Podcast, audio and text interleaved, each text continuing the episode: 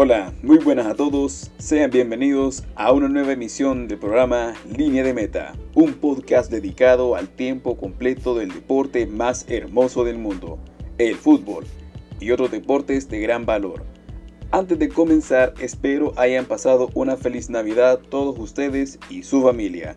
Mi nombre es Ángel Cayos, así que comenzamos con el fútbol hondureño se disputó el partido de vuelta de la final de grupos entre Olimpia y Maratón, con resultado de partido de vuelta 1 a 0 y el global de 3 goles por 2 a favor del Maratón, por lo cual es declarado campeón de grupos el equipo verdolaga y con un arbitraje espectacular, nada que criticar, por lo que el partido también fue muy intenso y eso de que hubo bastantes amarillas más para el equipo Maratón aunque aún así no se queda atrás el equipo del Olimpia.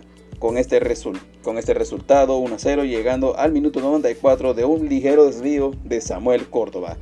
De esta manera, las semifinales quedan de la siguiente forma. Olimpia contra Vida y Maratón contra Motagua, partidos que se estarán disputando durante el transcurso de la semana y el próximo fin de semana para tener a los candidatos a la final de ese torneo de fútbol hondureño que culminará en el mes de enero del 2021. En el ámbito internacional, en Inglaterra, hubo bastante actividad futbolística en la fecha del 26 y 27 de diciembre y con la tradición del Boxing Day celebrado día después de la Navidad. Algunos resultados deportivos de la Premier League más importantes son los del equipo de Leicester City contra el Manchester United que queda de dos goles contra dos. También los victoriosos Aston Villa 3-0 ante el Crystal Palace, Arsenal, aunque aún se posiciona en el puesto 14, logra una victoria que le da un suspiro 3-1 ante su acérrimo rival, el Chelsea. Liverpool desaprovecha una oportunidad para poder seguir más avanzando en la tabla general. Aún así se mantiene a tres puntos de distancia de su rival, el Everton de Carlos Ancelotti. Por lo tanto, también en la zona del descenso, aunque el Liverpool empató 1 a 1 ante West Bromwich, le da un pequeño respiro para poder seguir sobreviviendo.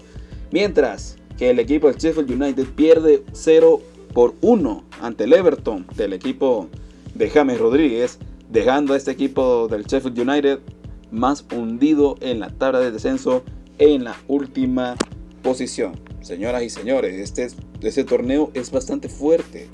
Se puede decir que aunque tengan bastante actividad futbolística, sea Copa de la Liga, FA Cup, se puede decir de que estos jugadores tienen que tener un espíritu de lucha para poder resistir.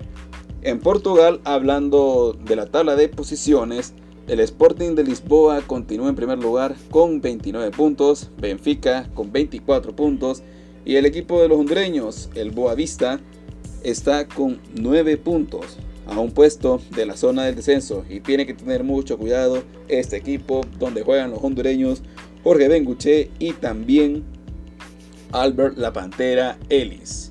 Y bueno, eso lo que va del ámbito internacional, aunque así la Liga de España se va a disputar esta semana con algunos partidos para definir eh, los puestos de la primera vuelta regular. Lo mismo también para la Liga de Inglaterra que se disputarán entre los días martes hasta miércoles y probablemente el jueves.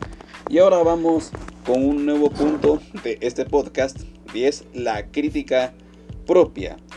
Y lo que voy a mencionar es lo que se ha vivido en el fútbol en esos tiempos. Y es de mucha exigencia, hablando desde el mes de mayo hasta la actualidad del mes de diciembre. Y no lo digo porque hay ligas más fuertes que otras. Lo que quiero dar a explicar es la razón del por qué se ha vuelto así. Jugando partidos cada 4 o 3 días. Por, por ejemplo, en esta semana, que apenas la Liga de Inglaterra pasó este fin de semana y van a volver a jugar el martes. O sea, mucha carga para, para jugadores de esta liga. Y es peor todavía para equipos que participan en torneos de copa a nivel territorial e internacional. Y eso que a nivel territorial tienen dos torneos de copa. A eso hablo de eh, Francia, hablo de Inglaterra, esos dos países.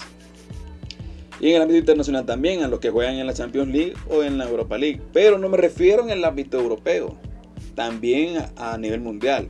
Los que disputan la Copa de Asia, eh, los que disputan la Copa de África, la Copa Libertadores, la Copa de la CONCACAF también, CONCACAF Liga de Campeones. Y se ha visto el abuso de capacidad de los jugadores, habiendo muchos lesionados y con tiempos de recuperación muy largos, de hasta dos o tres semanas e incluso meses. Ah, y no hay que olvidar también de los jugadores que son dados de baja por salir positivos por COVID-19, haciendo perder a jugadores fundamentales en sus respectivos equipos y haciendo cambiar el esquema de juego de forma instantánea. Y sufren más los futbolistas que son parte del seleccionado nacional de sus respectivos países, por más exigencia física y también por su movilización, por lo que corre el riesgo de poder contagiarse. Eso claro al jugador que milita en el extranjero. Ahora, por el otro lado, la parte económica entra en juego en muchos equipos y eso que todos dependen de la entrada de los aficionados a los estadios. Y este último punto especialmente a los equipos chicos que principalmente dependían de solamente de ellos. A nivel financiero actualmente luchan por mantenerse, todos dependen de las televisoras transmisoras de los juegos y de los patrocinadores. Y es de agregar también el salario de los empleados de todos los equipos, llegándose a ser más mínimos y también para todos los jugadores de fútbol. Hay dos puntos en los que considero positivos en el ámbito deportivo, claro, en el ámbito deportivo. Número uno, la cantidad de cinco cambios, en el que antes eran tres. Esto facilita dar un poco más de descanso a los jugadores titulares habituales. Y el número 2, el debut de los jugadores juveniles en casi todos los equipos. Y eso incluía jugadores que han tenido poca actividad. Sin embargo, esa parte donde los entrenadores se la juegan dejando el partido, bueno, a la moneda, eh, la moneda al aire prácticamente. Porque si ya tienen el sistema de juego ya antes de cada partido, ¿cómo van a mantener todos ellos eh, este nivel de juego? O sea, yo lo digo especialmente en la parte de la... Si nos salen positivos por este virus, en que a todos nos ha salido bastante fuerte. Así que pues bueno, esa ha sido mi crítica al fútbol que se ha vivido en la actualidad. Lo digo como una persona aficionada al deporte, pero también soy empático. No soy un profesional, eso lo tengo que, tengo que admitir. No soy profesional, pero al menos hay que entender que estos jugadores están siendo gastados, están siendo maquinizados. Y yo creo que hay que ponerle un alto a esto. No creo que sea de muy buena idea. Y estos jugadores, para no estar lesionados, tienen que meterse a incluso baldes de, hielo, tutinas de hielo para evitar lesiones. Así que pues, damas y caballeros, antes de poder finalizar este podcast, si va a salir a la calle, use mascarilla y así evitamos la probabilidad de contagiarnos por COVID-19, porque esta lucha aún no termina. Y saldremos victoriosos de esta, de esta lucha en el cual pues todos vamos a triunfar. Les acompañó su servidor Ángel Fiallos y esto fue Línea de Meta. Hasta la próxima.